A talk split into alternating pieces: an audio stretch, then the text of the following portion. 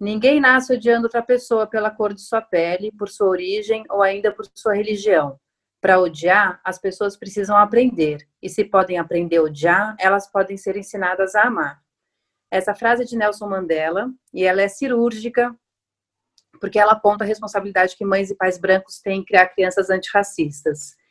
Em uma sociedade onde o racismo é estrutural, denúncias e notas de repúdio não bastam práticas antirracistas são urgentes e a infância pode ser a chave da mudança. E para falar sobre esse e sobre outros assuntos, nós convidamos a Paula Batista, que é jornalista como nós, é especialista em mídia, informação e cultura e mestre em divulgação científica e cultural pela Unicamp.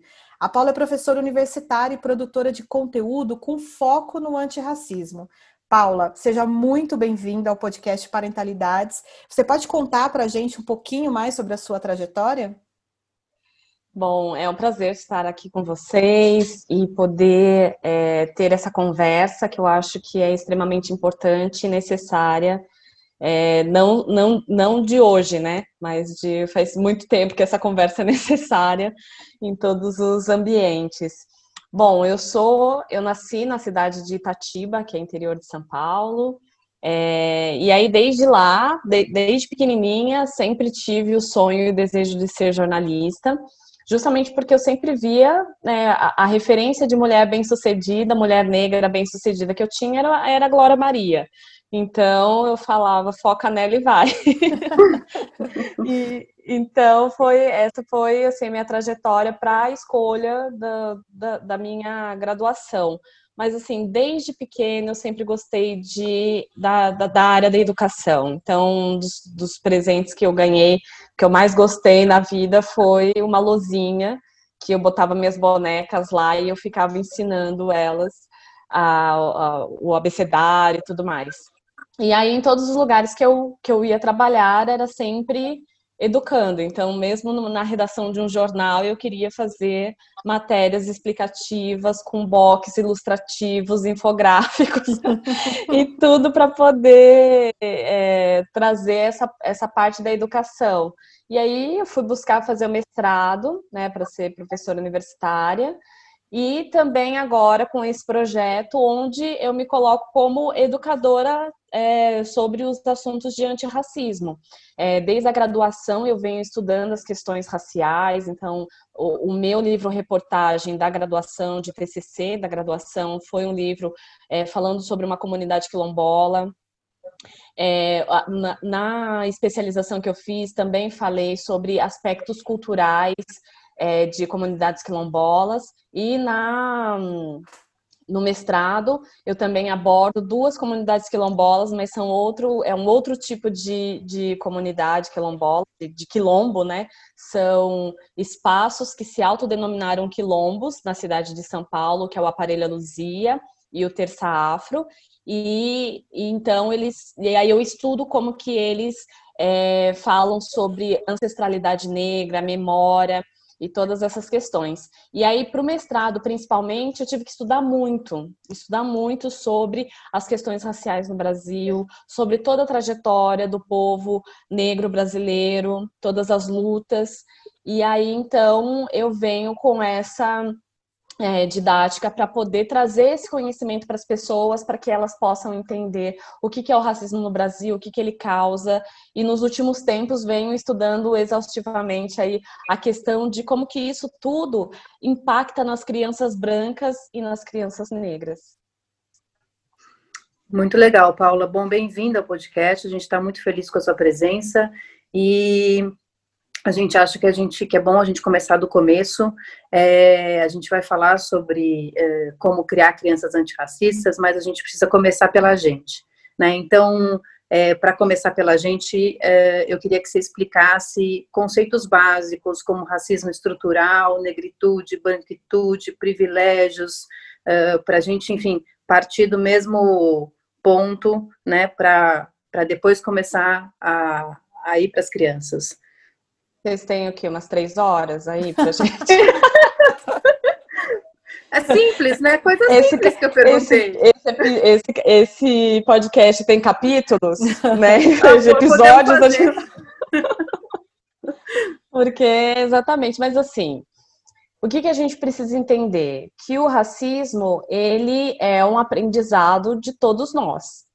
Então, não adianta, por isso que é, a página é ser antirracista, né? A minha página no, no Instagram, porque a gente já sabe o que, que é o racista, a gente já sabe o que, que é não ser racista, que é o que todo mundo diz, não, eu não sou racista, mas isso não bastou na nossa sociedade. Não bastou por quê? Porque o, o racismo é um aprendizado.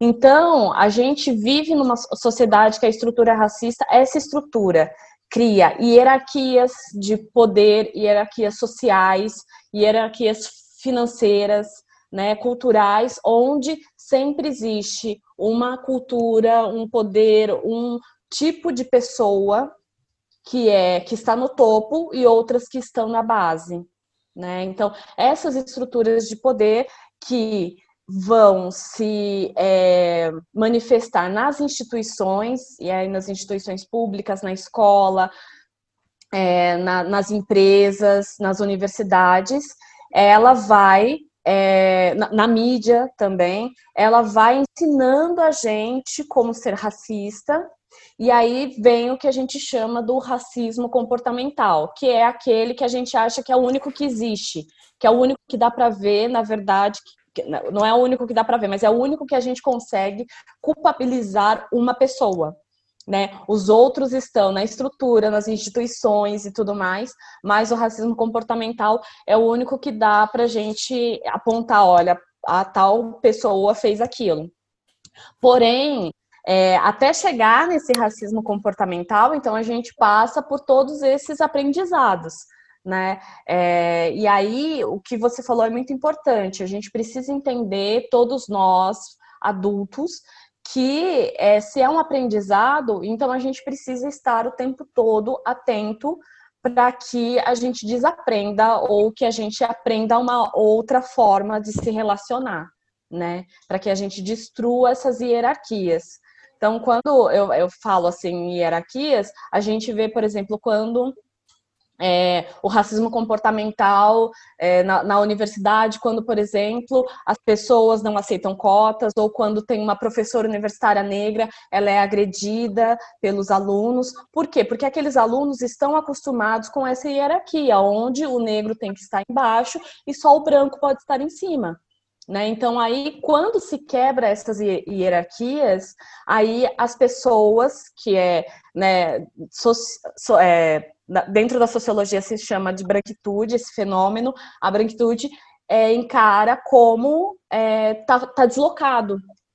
Aqui, aquelas pessoas estão deslocadas, não estão cumprindo a hierarquia. Então eu tenho que xingar, eu tenho que humilhar, eu tenho para que a, a hierarquia volte a funcionar como eu aprendi desde pequeno.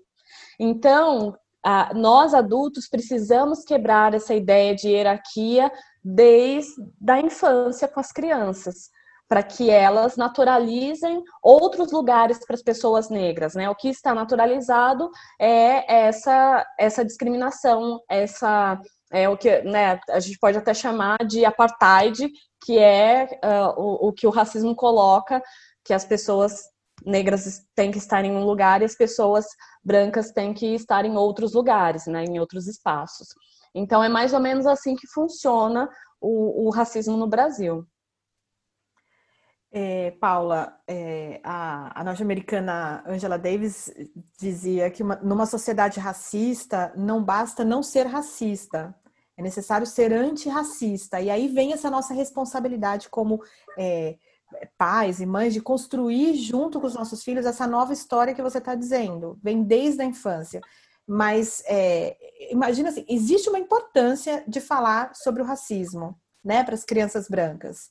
É, e aí eu queria saber de você, desde quando que isso deve acontecer? Como que a gente deve fazer isso? Mas aí eu coloco uma outra questão, porque não é só falar, porque só falar não torna ninguém antirracista. É preciso agir dessa forma.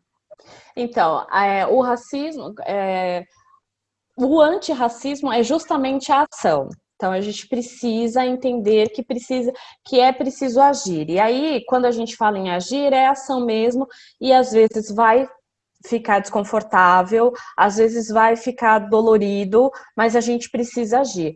É, a gente, é, falando um pouquinho dessas questões de, de comportamento e como as crianças aprendem, então você imagina que é, a criança ela está sempre observando e a gente ensina para elas as cores né, do, do céu, da árvore, e ela até reproduz isso nos desenhos.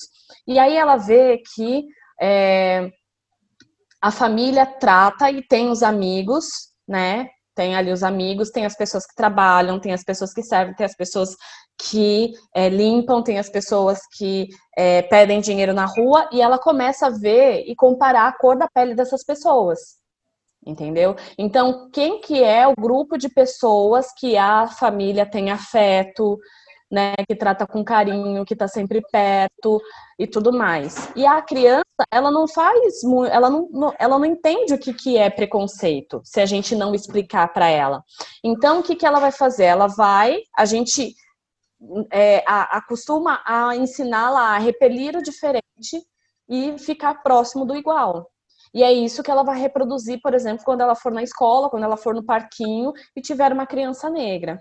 Então, assim, desde de sempre, as crianças precisam ter contato com é, imagens com diversidade, né? Então a gente precisa ter brinquedos, né? A gente precisa colocar filmes, animações e que ela entenda que é, a, essas diferenças são normais né, para que ela, ela naturalize a diversidade, para que ela naturalize as diferenças. Então, quando a criança cresce uma vida inteira sem é, ter esses contatos de afeto ou de proximidade com o diferente, ela vai repelir. Então, desde pequeno, nós precisamos trazer referências. E aí, é, também prestar atenção como a gente trata as pessoas diferentes. Então, você fala para a criança, não, você tem que tratar todo mundo igual, né? Todas as pessoas são maravilhosas, tal. Mas aí a criança vê como que você trata o segurança do, do shopping, entendeu? Como você trata um funcionário do condomínio, como você trata a pessoa que vem pedir dinheiro na rua ela vê como você trata e ela vai entender. Então, pessoas que têm esse tipo de, de essa cor de pele, eu tenho que tratar dessa forma. Então, sem perceber, né, a gente está criando ali é, um racista para que ele se comporte e reproduza essas diferenças na sociedade.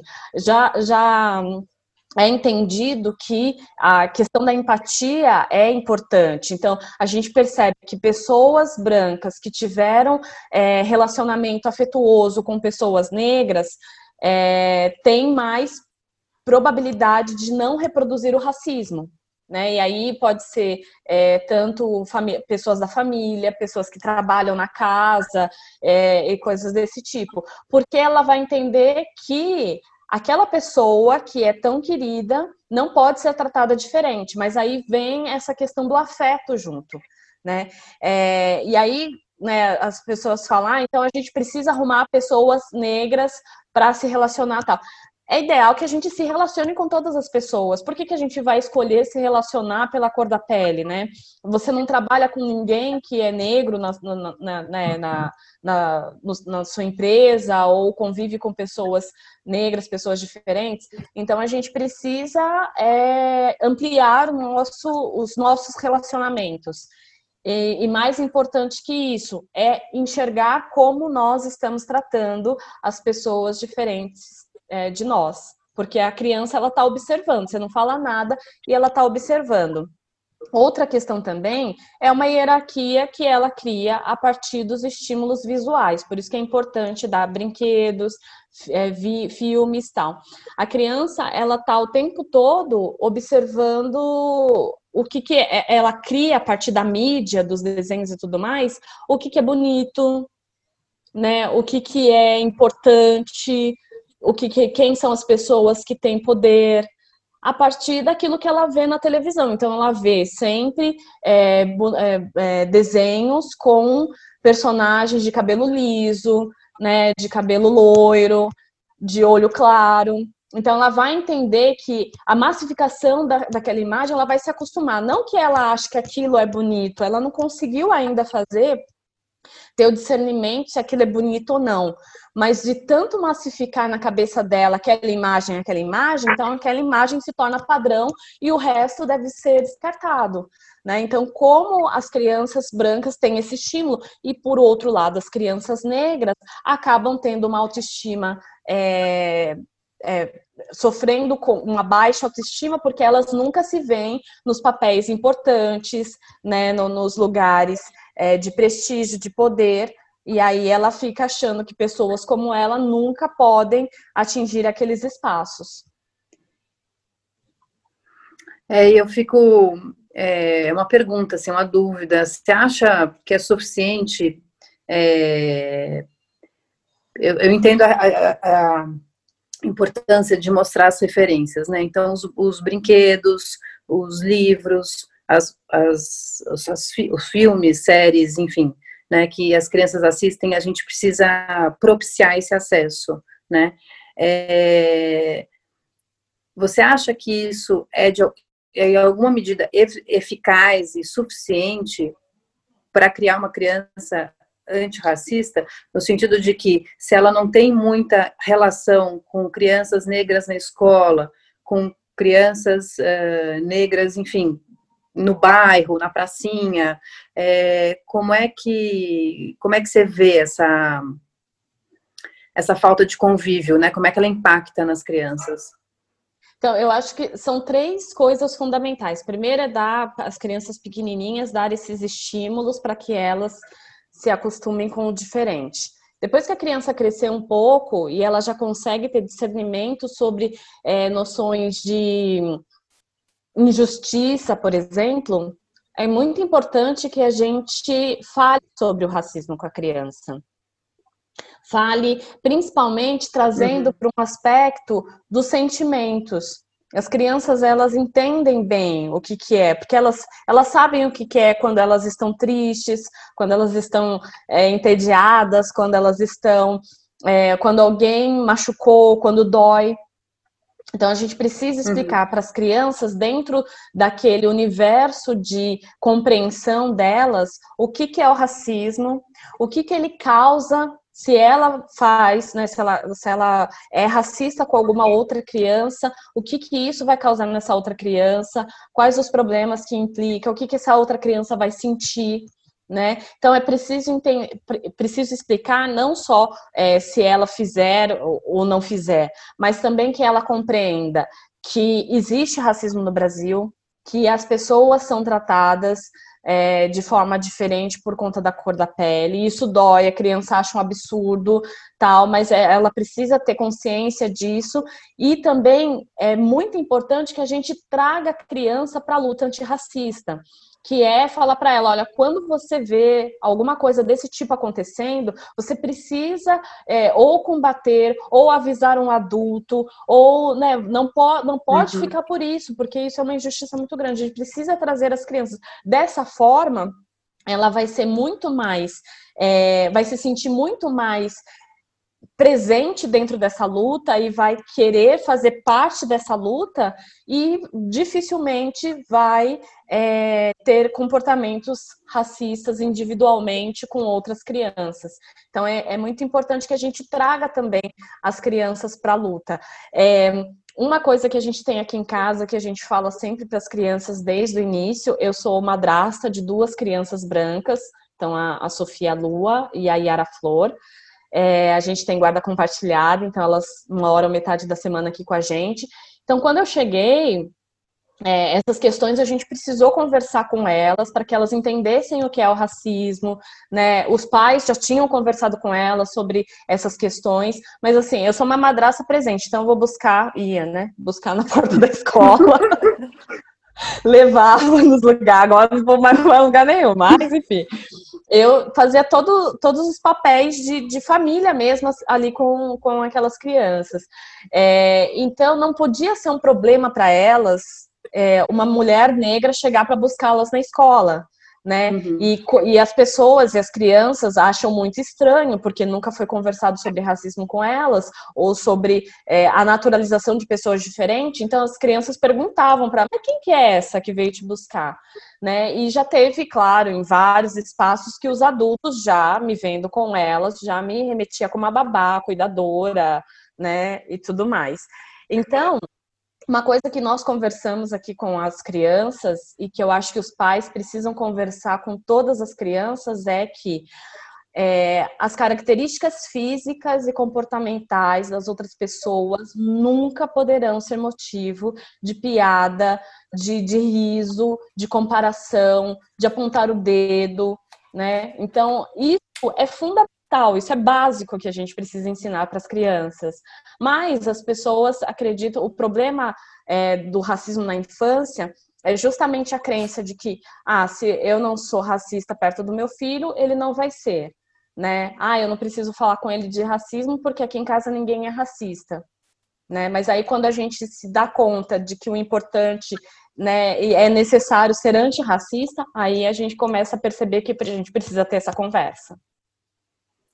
É muito interessante. Até porque dizer assim, é, eu não sou racista quando o racismo é estrutural, é, é uma coisa difícil de dissociar, na verdade, né? Porque a, é, eu acredito a nossa geração e outras tantas cresceu ouvindo piadas, cresceu com é, os adultos dizendo: ah, vamos atravessar a rua porque tá vindo um negro ali. Então, assim, é uma coisa que está na nossa geração. É claro que há, as exceções sempre vai haver. E aí fica mais difícil mesmo, né, Paula, de, de ensinar. E, e, eu acredito muito assim nessa conversa, em tantos, tantos recursos que apareceram nas redes nos últimos, nas últimas semanas. É, eu acho que isso tem que ser colocado sempre é, em, no holofote, sobre holofotes. Não só quando acontece um caso, como aconteceu nos Estados Unidos, como todo dia, porque isso acontece todo dia.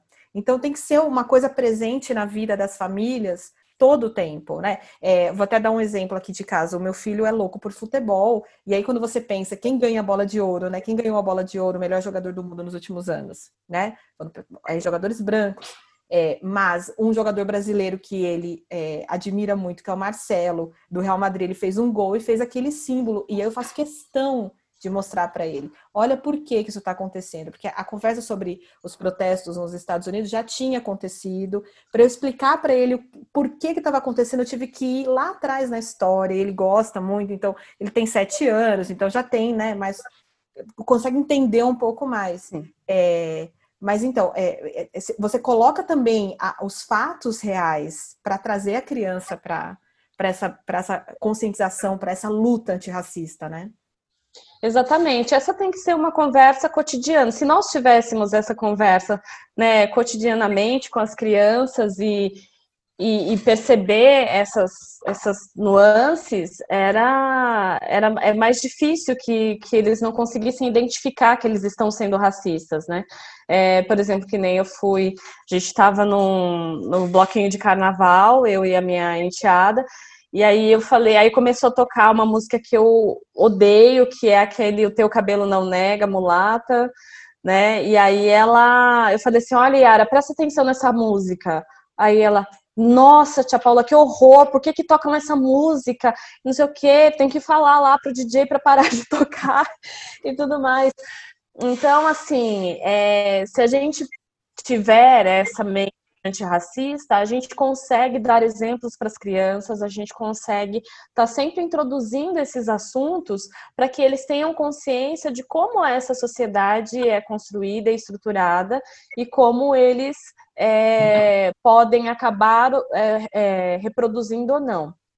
Eu estou escrevendo uma uma matéria para a revista Pais e Filhos. Eu não sei quando que vai sair esse podcast, mas né, daí vocês é, podem, é, vai ser para a edição de julho. E aí, uma das pessoas que eu conversei, é a Cíntia, ela falou o seguinte: ela falou assim, olha, é, teve um, episódio muito interessante que aconteceu comigo. Eu estava numa pizzaria e aí o, fi, o filho da dona da pizzaria é, olhou para mim, estava ali no caixa junto com a mãe, olhou para mim e falou assim: Credo, você é suja, você é preta assim porque você é suja, né? Aí ficou aquele climão, a mãe mandando o menino calar a boca, já querendo bater, sacudida no menino. O menino tinha uns seis, sete anos. E aí a Cíntia falou assim: não, não, brigue com ele, né? Daí perguntou para ele, mas por que, que você tá falando isso? Ah, porque você é preta, você não deve tomar banho, você deve estar tá suja.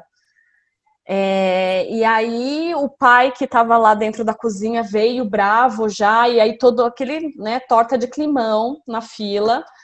É, e aí ela falou assim: olha, é, isso que ele está falando é um reflexo do comportamento que vocês têm, é um reflexo das coisas que vocês falam para essa criança.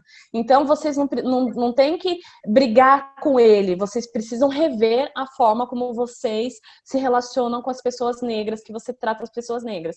E aí, assim, a gente precisa tomar muito cuidado com as coisas que a gente fala para as crianças. Né? Uhum. Né? Por exemplo, outro dia eu estava num lugar e a mulher falou assim para a criança: Credo, esse cabelo seu todo para cima, parece é, menina da favela. Sabe? Então, Estereótipos, então, né? Estereótipos. E para essa criança, eu não sei, para mim fica muito claro, né, que ela é, que a família nunca falou de racismo, que não se relaciona ou que falou alguma coisa.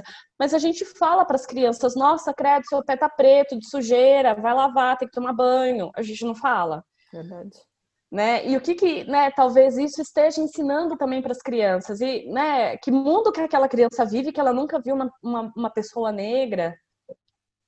Então, é, ne, é, nesse, né, é nesse nível que a gente tem, tem visto as coisas acontecerem, né? Então, isso é, é muito grave. E a Cintia falou assim, olha, é, eu briguei com aquela família porque se aquela criança fala aquilo para um dos meus filhos, ia destruir a autoestima dos meus filhos.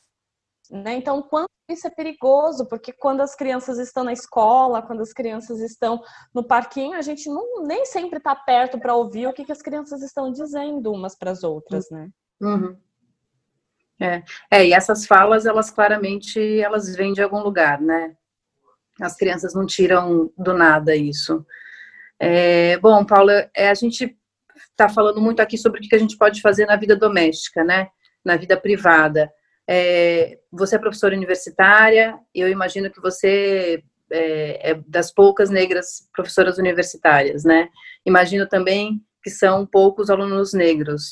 É, você acha que o que a gente faz né, é, no ambiente doméstico, fazendo esse essa tentativa, né, esse esforço de criar crianças antirracistas é capaz de mudar a realidade daqui a uns anos? Acho que tem dois pontos aí. É, por exemplo, com as crianças, a gente precisa também ficar atento ao ambiente escolar.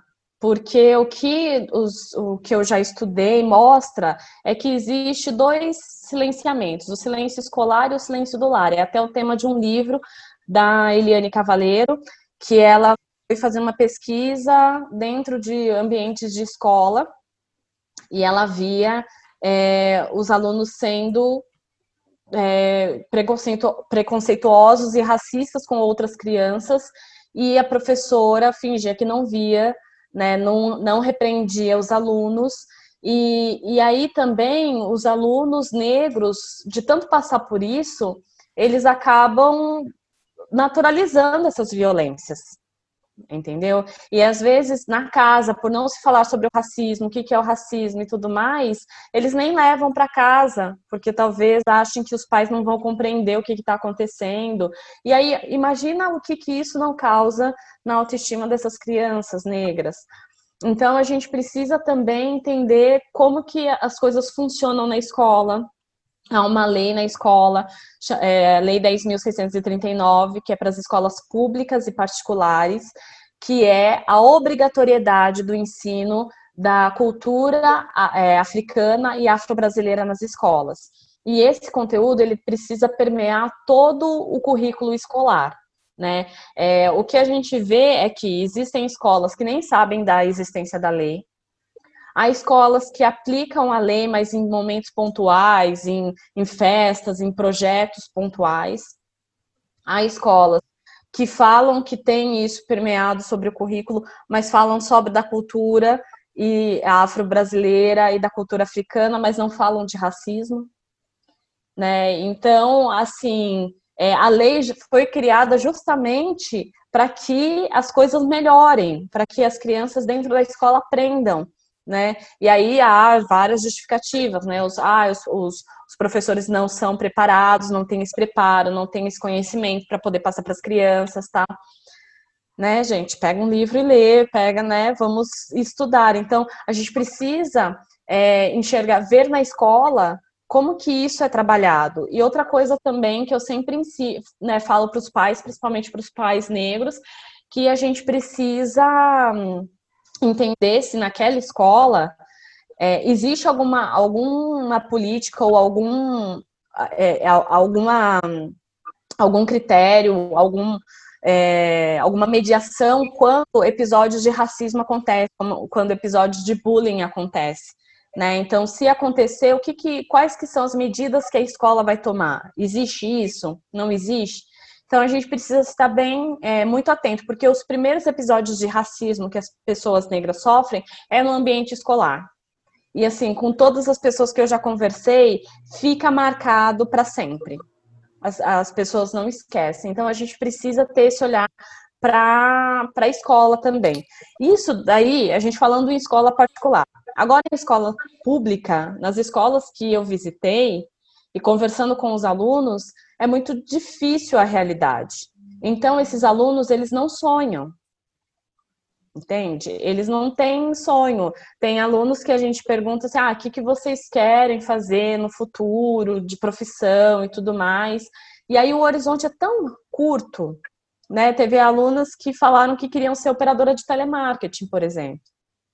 Não que seja uma profissão ruim, mas ter isso como horizonte é muito limitante para uma criança, né? Que pode, uhum. que poderia, né, sonhar com várias possibilidades, mas eles não conseguem sonhar. E olha só que crueldade que é, ser operador de telemarketing já está alguns passos bem à frente das pessoas mais velhas que ela conhece, por exemplo, da família, que são é, é, funcionárias do lar, né, que trabalham como empregada doméstica. Então você, né, você vê o quanto que é restrito o, o, o campo de imaginação dessas crianças da escola pública. Né, há relatos também de, de, crianças da escola pública que falam: ah, eu não vou estudar porque isso não leva a lugar nenhum. Eles não têm referência né, de pessoas na família, por exemplo, que tiveram êxito estudando, né? Então, e aí junto com isso é naturalizado questões como a meritocracia. Ah, não, mas se você se esforçar, você consegue chegar. Se a pessoa não consegue nem sonhar com aquilo, não consegue nem imaginar aquilo, como é que ela vai se esforçar para conseguir, né? Então, é preciso enxergar esse abismo que há entre é, o ensino público, a vida dessas pessoas e o, o campo universitário, por exemplo, né? Como vai chegar lá, né? Se não consegue nem, nem, nem se imaginar um pouco mais. Não, a gente não, a gente não parte do mesmo não. lugar, né? E aí que eu queria, você falou de meritocracia, e é, é uma coisa que pega muito para mim, assim, porque para mim a meritocracia é um, um, faz parte do que, né, que a Lia falou até no começo, do privilégio de ser branco. O branco pode falar assim, eu vou me esforçar e vou, vou chegar lá, mas eu, eu, na minha visão só pode haver meritocracia justa se todo mundo partir do mesmo, do mesmo lugar, né? Tiver as mesmas oportunidades. E isso não acontece. Não acontece aqui, não acontece nos Estados Unidos, não acontece né, em nenhum lugar. Exatamente. A gente romantiza muito, né, os, os, os, as histórias de dor. Então, aquelas né, histórias de que, ah, fulano andava 5 quilômetros para ir, 5 quilômetros para voltar e conseguiu se formar no curso de Direito. Sim. É, é humano que uma pessoa tem que, tenha que passar por tudo isso, sendo que a outra mora do lado da universidade, né? Uhum. Então, a gente não vê to, tudo que está em volta. Então, ela, ela caminha 5 quilômetros, com que energia ela vai chegar para estudar, né? É, com que, e, assim, várias, várias questões que estão envolvidas. Então, a gente naturaliza muito essa questão do, ah, é só você se esforçar para você conseguir. Se eu estou dizendo que as crianças não conseguem nem sonhar, porque a realidade de quem veio antes delas é, é não possibilita que elas tenham esse tipo de sonho, então não tem nem a possibilidade delas, delas conseguirem partir para alguma coisa, né? Tá nessa corrida, elas não vão nem para largada, né? Há muito acontece muito, por exemplo, jovens da periferia, né, várias empresas abrem vaga. Eu não estou falando que é ruim, não estou falando que é ruim cotas, não estou falando que é ruim é, que essas empresas abram essas oportunidades, mas a gente precisa ver o todo. Há, há jovens que, que, há empresas que abram, abrem vagas né, para trabalhar e, e, aí fazem um processo seletivo para jovens negros irem trabalhar nessas empresas tal. Só que daí a hora que ele chega e ele vê aquele prédio enorme espelhado na, né, na, na, na Avenida Paulista, ele não consegue nem entrar. Porque aquilo é muito, é muito chocante para ele, é um, é um embate muito grande. Né? Então, a gente precisa é, trabalhar um país sério precisaria trabalhar essas questões de forma geral, de forma né, estrutural. É, mas eu, eu acredito que as iniciativas que existem são benéficas, porque se a gente não consegue, então, fazer né, um, um, grande movimento para que essas questões mudem, então que a gente mantenha esses movimentos, né, por exemplo, de cotas, para que esses alunos que já saem em desvantagem, aqueles que conseguem, então, pelo menos vislumbrar essas possibilidades, que nem eu que tive, é, nunca estudei em escola particular, sempre estudei em escola pública tal, mas eu tinha o um mínimo de condições, que era o quê? Eu tinha uma família estruturada, eu morava no interior paulista, onde não tinha violência, né? Eu tinha comida em casa, eu tinha os meus pais é, trabalhando, né? Então eu tinha uniforme para ir para a escola, eu tinha material escolar, são coisas tão básicas, mas que fizeram com que eu conseguisse ultrapassar várias barreiras. É, o MV Bill fala sobre a questão das cotas, que ele fala assim, é muito triste porque é, são, são pequenos detalhes que fazem a diferença, né? Ele falou numa entrevista no programa Altas Horas que é, a mãe dele ficava muito mais feliz quando ele trazia um trocado para casa do que quando ele trazia as notas boas da escola. Entendeu? Então a criança vai entender, não, então eu tenho que trabalhar. E aí a gente vê, por exemplo, estudos de evasão escolar a partir do sexto ano do ensino fundamental, altíssimo entre os jovens negros entendeu? Porque ali ele já começa, né? Começa 10, 12 anos, ele já começa a entender que ele precisa trabalhar, que ele precisa ganhar dinheiro, que ele precisa ajudar a família dele. E aí essa família não tem nenhum apoio, nenhuma estrutura, né? Vai concordar com que a criança trabalhe. É, então são, são vários mecanismos dessa, desse racismo institucional né, estrutural que faz com que as hierarquias se mantenham do jeito que elas estão né, que esses jovens fiquem lá embaixo. Porque para esses jovens estarem lá embaixo, né, para os jovens estarem lá em cima, alguns jovens têm que estar embaixo, porque não cabe todo mundo. É uma competição, é o capitalismo. Eu falo que são, são detalhes muito pequenos. Por exemplo, é, enquanto eu chegava da, da escola e tinha que, por exemplo, lavar louça e arrumar a casa, colegas minhas podiam comer o almoço que já estava pronto, que a mãe podia estar tá em casa, né? Que a mãe não trabalhava, estava em casa, fazer o almoço, podiam estar tá em casa, almoçar e fazer a lição de casa, ou então ir e fazer um curso à tarde. Entendeu? Então, só essas diferenças já mostra que assim, não é porque eu não quis, não é porque eu não lutei, porque, né, eu não me esforcei, mas as condições que já vêm lá da minha família, da minha estrutura familiar, não, não, não dá essa possibilidade, não dava essa possibilidade. Eu, né, de forma alguma, estou criticando os meus pais que puderam dar a melhor educação que eles tinham condições naquela época. Né? Então, eu acho que, que as pessoas precisam começar a parar e olhar para a realidade delas, né, de que é, o quanto que a estrutura familiar que ela tem possibilita com que ela chegue na frente na, nas corridas da vida, né? O quanto que é, tem um, eu acho que vocês vão falar para eu dar dicas no final, né? Boa. Opa. Mas eu queria indicar. É, é um livro que não. Ele não, não está mais à venda, mas tem uma entrevista da doutora Lia Weiner para o jornal Folha de São Paulo, que ela fala sobre. Ela escreveu um livro que se chama Entre o Encardido, o Branco e o Branquíssimo. E nesse livro ela estuda justamente é, o racismo pela ótica das pessoas brancas.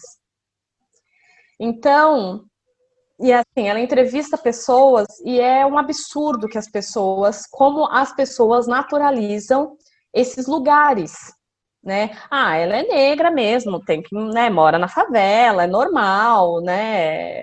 né, passa fome. Então, como as pessoas naturalizam essas diferenças, né? É, é por isso, por exemplo, que, na, que né, essas mortes as pessoas não ficam chocadas, porque elas acham né, que pela, pela né, cor da pele daquelas pessoas está certo, morre mesmo, é assim que acontece. Então é muito cruel isso. E aí ela fala no livro, né, especificamente, o quanto que ela, que essas pessoas, é, as pessoas brancas contam intencionalmente ou não intencionalmente com a cor da pele para ter alguns privilégios. Na verdade, funciona assim, por exemplo, é, quando eu saio de casa é, para ir para algum lugar, quando eu volto para casa, eu, eu tenho que tomar cuidado de não esquecer o de tô chegando em casa já ir pegando a chave para eu não bobear na porta de casa, porque pode passar alguém ou pode passar a polícia e achar que eu, que eu tô invadindo uma casa. Se vocês, né, se uma pessoa branca, sei lá, esquece a chave de casa, ela pula né, a janela e tá tudo certo, né? Eu não, eu não posso ter esse, esse desprendimento. Quando eu estou numa loja, eu não posso simplesmente andar com a minha bolsa aberta. Eu preciso andar com a minha bolsa fechada junto do meu corpo para que as pessoas não achem que eu estou ali pegando é, coisas e vou colocar dentro da minha bolsa. Eu não tenho a liberdade de sair desarrumada de casa, porque eu sei que se eu sair desarrumada de casa, eu vou sofrer é, preconceitos e racismo que uma mulher branca não vai sofrer. Né? Então eu vejo, né, hoje em dia o pessoal normal, às vezes sai buscar uma coisa, vai até a lixeira, não sei o que, de pijama se eu fizer isso, o, o olhar, né, os olhares das pessoas para mim já vai é, trazer esse, essa lembrança do racismo. Então, é, tem essas diferenças, né? E o Paula, e, e, assim, esse momento que a gente está vivendo também, né, de pandemia, é,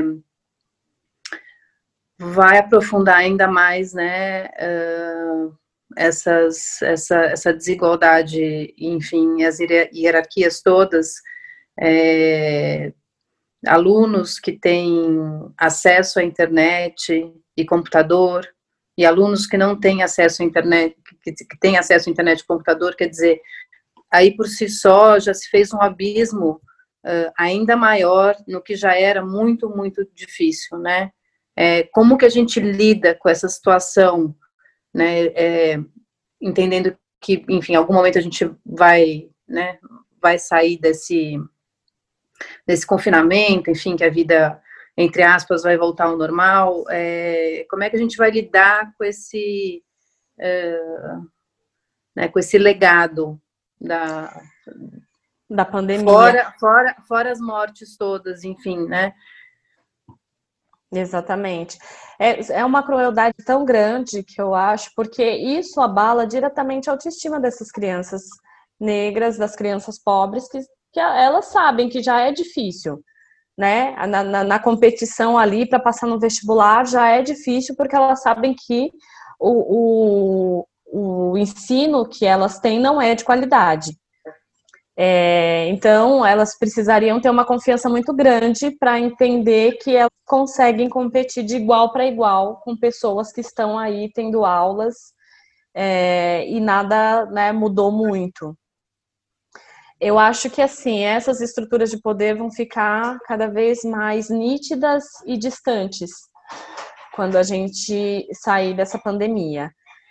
É, e, assim, por exemplo, eu vejo outras. E, e para mim, assim, eu vejo que só vai se agravando, né? Porque, por exemplo, eles abrem o comércio e não pensam, por exemplo, que as mulheres que trabalham nesse comércio, com quem que elas vão deixar essas crianças se as escolas não abriram? Uhum. Entende?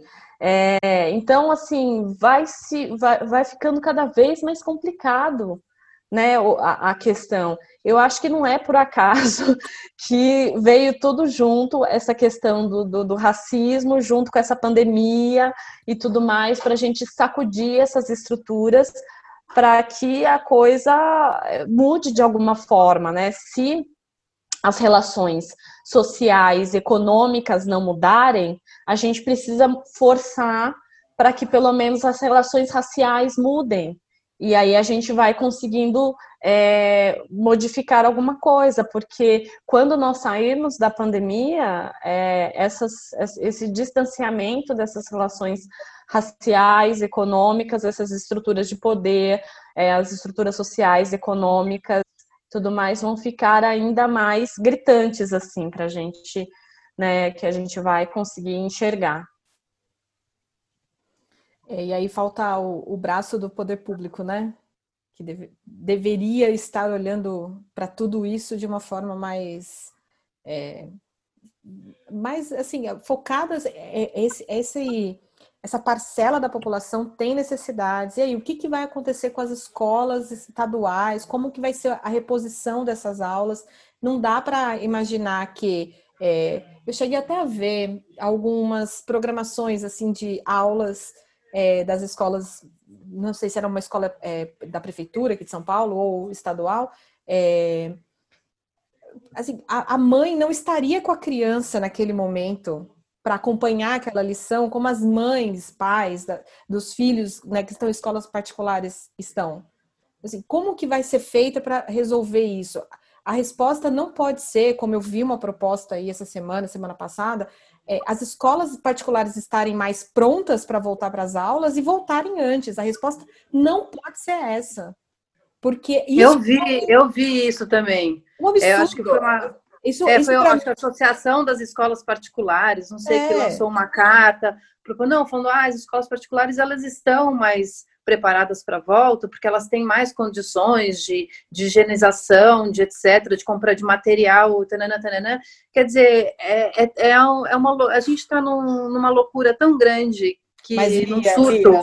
psicótico é um tão grande. Surto psicótico. Assim, as pessoas acham que, que assim, quer dizer, só, tá vai, pior, só vai piorar a situação, né? Só vai piorar o, o, o abismo. Quer dizer, as escolas não. particulares voltam, as públicas não voltam. E eu li uma frase. Não, tem escolas, mas estão trabalhando. Eu li uma frase que foi assim: o problema não é nosso. Não, o problema não é seu, não. O problema é seu, o problema é da sociedade inteira. É. Deveria é, ser do país não se inteiro. responsabilizam, né? É, ontem teve, eu não sei se vocês assistiram, o Roda Viva com o Silvio Almeida, que é o escritor do livro é, Racismo Estrutural. É um livro eu bem bacana. Ter, mas não, não consegui assistir. É, tá gravado no YouTube. Ah, e assim, é. ele fala: a gente precisa começar a encarar essa questão com, muita, com muito mais responsabilidade. Porque a gente está perdendo justamente potências que poderiam, né, poderiam ajudar o nosso país a caminhar ainda mais para frente.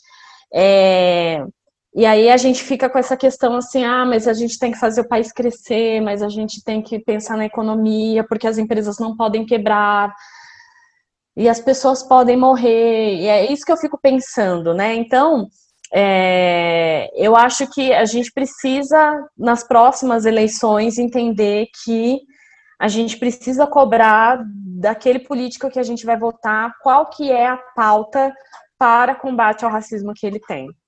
A gente, eu acho que faz parte né, desse antirracismo a gente ter esse, esse comprometimento com essa questão. Ser um porque critério, senão, né? Ser um critério. Eu vou votar nessa pessoa porque ela tem uma pauta para para essas questões raciais. Então, eu falo que lá na escola pública os alunos não conseguem nem sonhar, mas imagine quantas mentes brilhantes tem ali, né, que se tivessem as oportunidades iguais, poderiam chegar longe, poderiam, né, que nem a menina lá, a menina negra que a gente viu, que fez parte ali daquele grupo que sequenciou né, rapidamente o, o, o genoma ali do coronavírus. Uhum. Então, é, a gente está barrando as inteligências, as potências, as potencialidades pela cor da pele, né? Agora, a inteligência, a potencialidade e tudo mais, ela não escolhe a cor da pele para poder se estabelecer ali numa pessoa ou na outra. Mas aí a gente está excluindo boa parte dessas pessoas que poderiam ser brilhantes e dar soluções para o nosso país de forma brilhante. Eu acho que assim, a gente que é, não tem muitos é, muitas possibilidades, porque assim, a gente chega no momento que assim, ah, então a gente não pode fazer nada, é, é um problema da, né, a gente não pode cair nesse, nesse, nessa questão, né, ah, é um problema governamental muito grande, é uma estrutura muito grande, então eu não posso fazer nada, então eu não vou fazer nada. Eu acho que, é, eu já falava antes, todas as pessoas criam crianças negras. É, tanto a família negra, quanto os pais daquelas crianças brancas que vão brincar com essas crianças negras, tanto as, os, os donos de empresas que vão empregar as mães e os pais dessas crianças negras né? Então, como dentro do, do, meu núcleo, dali aonde eu vivo, onde eu moro, eu posso contribuir para que aquela criança negra ou aquelas que, que fazem parte do meu núcleo possam sonhar, possam imaginar novas possibilidades, né? Possam sair daquilo que é, é o mentalmente já destinado a elas porque a gente fala resolver a questão do racismo, e ontem o Silvio Almeida falou isso, é, resolver a, a, questão do racismo, a gente resolve as, as questões, por exemplo, de segurança pública. Né? Há um temor muito grande a pessoa saindo do país porque ai, não tem condições de viver num país onde a gente não tem segurança. Mas se a gente olhar um pouquinho para trás, as questões de segurança estão justamente naqueles garotos que não tiveram possibilidade, não tiveram oportunidades. E aí o único caminho que ele viu, porque como eu falei para você, as crianças elas é, é, enxergam a partir dos modelos que elas têm. Né? Eu tive é, a, a, sorte de ter um modelo da Glória Maria e ter a estrutura o suficiente para poder segui-la. Mas as crianças da periferia, muitas vezes os modelos que elas têm são modelos errados, mas que deram muito certo, né? Na ótica do tem uhum. um tênis legal, tem um celular legal, uhum. né? E aí a nossa sociedade pautada pelo consumo como ela é, né, é, vai fazer com que aquela criança entenda que ter, né, é mais é muito importante, faz você né, sair daquela condição de miséria então, o que, que eu tenho que fazer para ter? Então, eu vou buscar esses caminhos, entendeu? Então, quando a gente é, destrói o, o racismo, né, a gente está destruindo várias camadas de problemas da nossa sociedade. Muito bom, Paula. É, a gente só agradece é, a sua presença, e a gente espera que a gente faça outras conversas, porque esse tema é, não pode, é, enfim, ele não se esgota, né? Então, obrigada e até uma próxima. Obrigada, Paula. Tá certo. Gente, muito obrigada pra, pra, né, pela oportunidade de falarmos sobre esse assunto. Eu fico muito feliz quando as pessoas querem falar sobre isso, porque até um pouco tempo atrás as pessoas não, que, não queriam falar sobre essas questões. Então, eu fico muito feliz de poder falar sobre isso. É, então, eu indico aí o vídeo da, da doutora Lia Weiner para que as pessoas assistam entre o encardido branco e o branquíssimo, e também que assistam a participação do Silvio Almeida no Roda Viva, que já está disponível no YouTube, e aí todo mundo pode assistir. Paula, obrigada. Legal. Eu vou colocar na, na descrição do podcast as suas indicações também, como te achar no Instagram, que você possa continuar falando, então, porque é muito importante e que a gente não deixe acontecer em casos é, que atraem a atenção da mídia para falar sobre racismo, que o racismo esteja presente no nosso dia a dia, para a gente conseguir, pelas crianças aí, acabar com isso. Muito obrigada, viu? Exatamente. Eu que agradeço. Obrigada.